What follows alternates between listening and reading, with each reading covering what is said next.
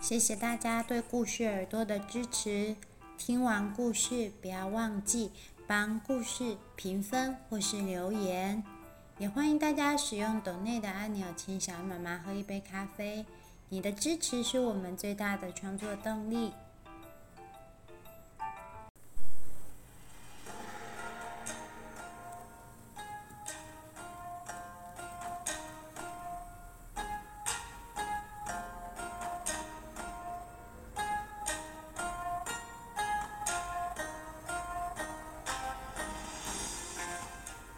李冰斗蛟龙。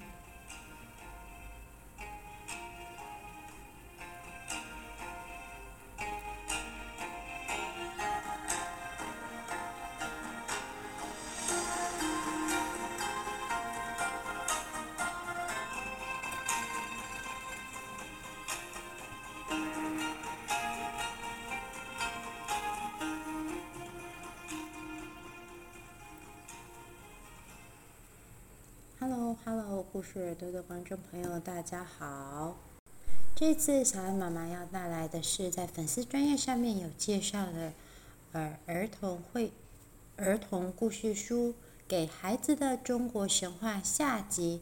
哇，乒乒乓乓，仙界大作战，由王文华老师所写的故事。今天要讲的呢是当中的一篇《李冰父子斗蛟龙》。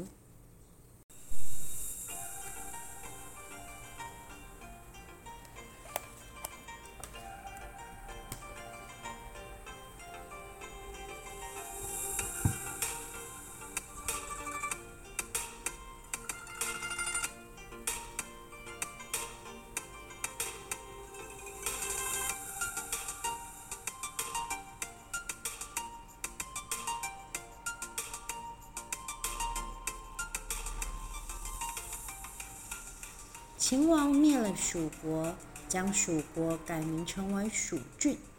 新元新气象，秦王派了新的郡守来到蜀郡。新郡守名叫李冰。李冰一到了蜀郡之后，召集了各地的耆老来问一问有关于蜀郡最令人头疼的问题，还有要怎么能够帮助蜀郡的人民。耆老们告诉李冰，当地啊有一个水患的地方，这个水患的位置呢，就是在现在四川的都江堰。耆老告诉李冰，都江堰当时的这个位置呢，非常容易泛滥。漳水边啊有一间水神庙，他们每年呢都送。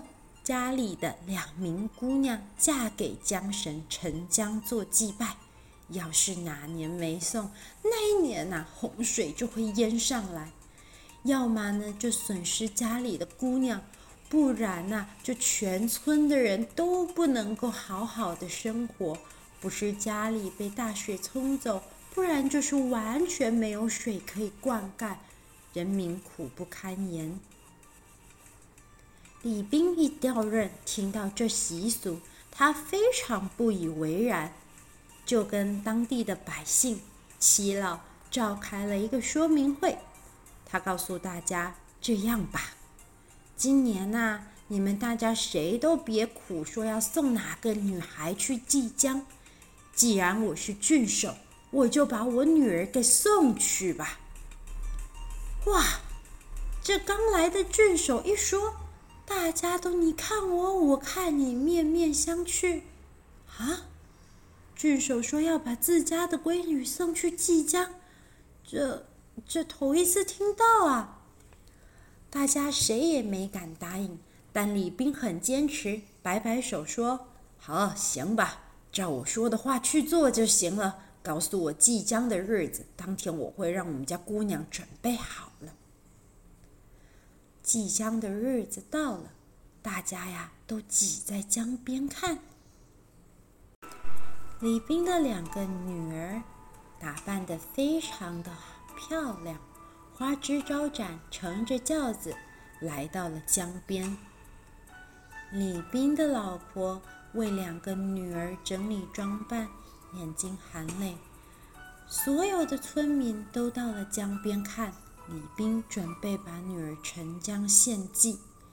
大家有点不敢相信啊，郡守居然要把他的女儿沉江了吗？胆子小的捂眼睛，胆子大的拍胸口。真的吗？真的吗？江边的神坛上面，李冰设了一个江神的座位。祭坛上面还摆了鲜花、水果、酒品等等的贡品。祭坛下面还有一帮乐手正在拉的管弦乐，吹吹拉拉，好不热闹。李冰站上主祭的位子，不离不疾不徐，端了一杯酒，神情庄严，走上祭台，向江神祭酒。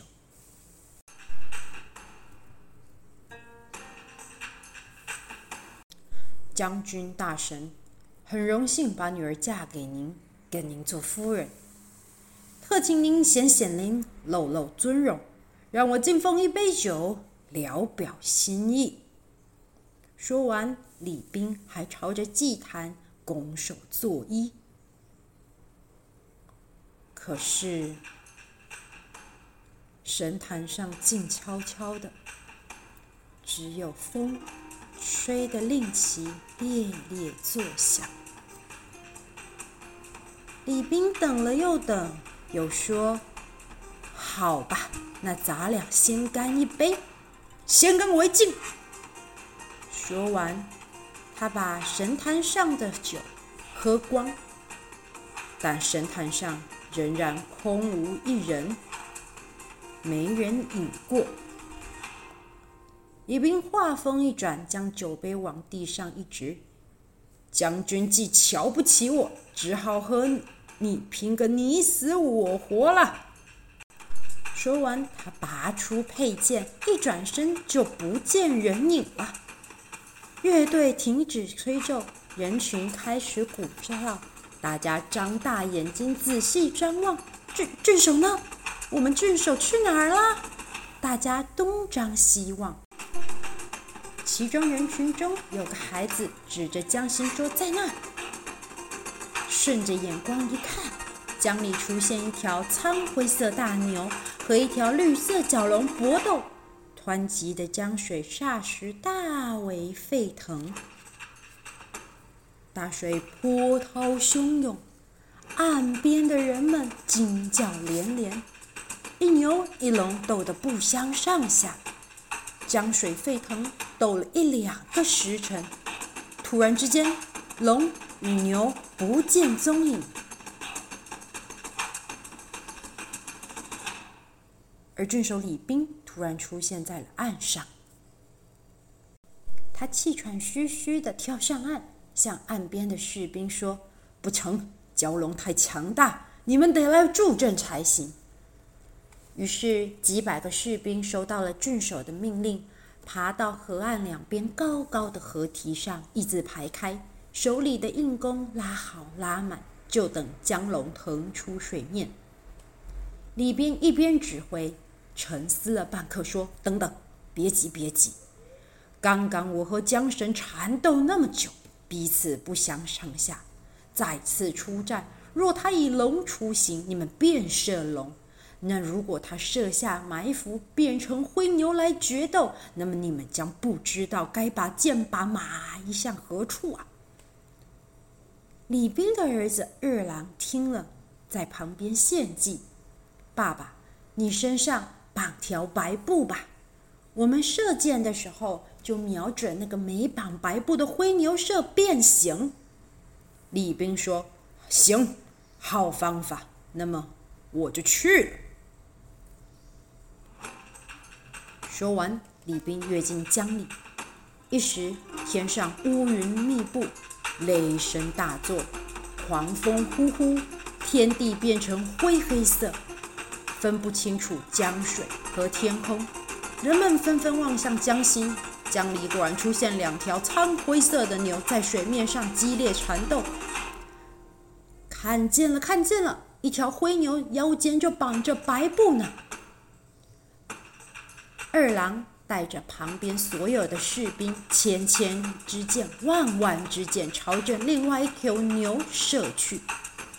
缰绳被利箭刺伤，在江水里蹦了几蹦，鲜血涌出，支撑不住的他，还回蛟龙原形，在江水里载浮载沉。李冰父子急忙赶上前去，把他生擒回来，用大铁链拴住，锁在治水凿成的泥锥之下。泥锥下潭水深。据说潭水终年不干涸，称为伏龙潭。就这样子，李冰收了巨龙，又领导当地的百姓利用江水修筑都江堰，从此蜀郡再也不受水灾和旱灾的困扰了。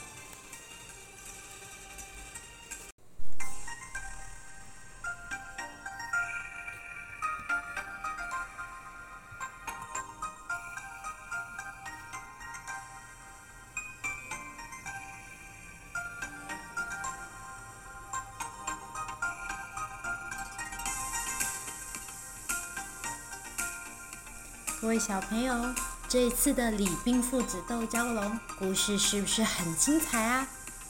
不止国外有复仇者联盟，中国神话里面也有各种神仙的缠斗故事。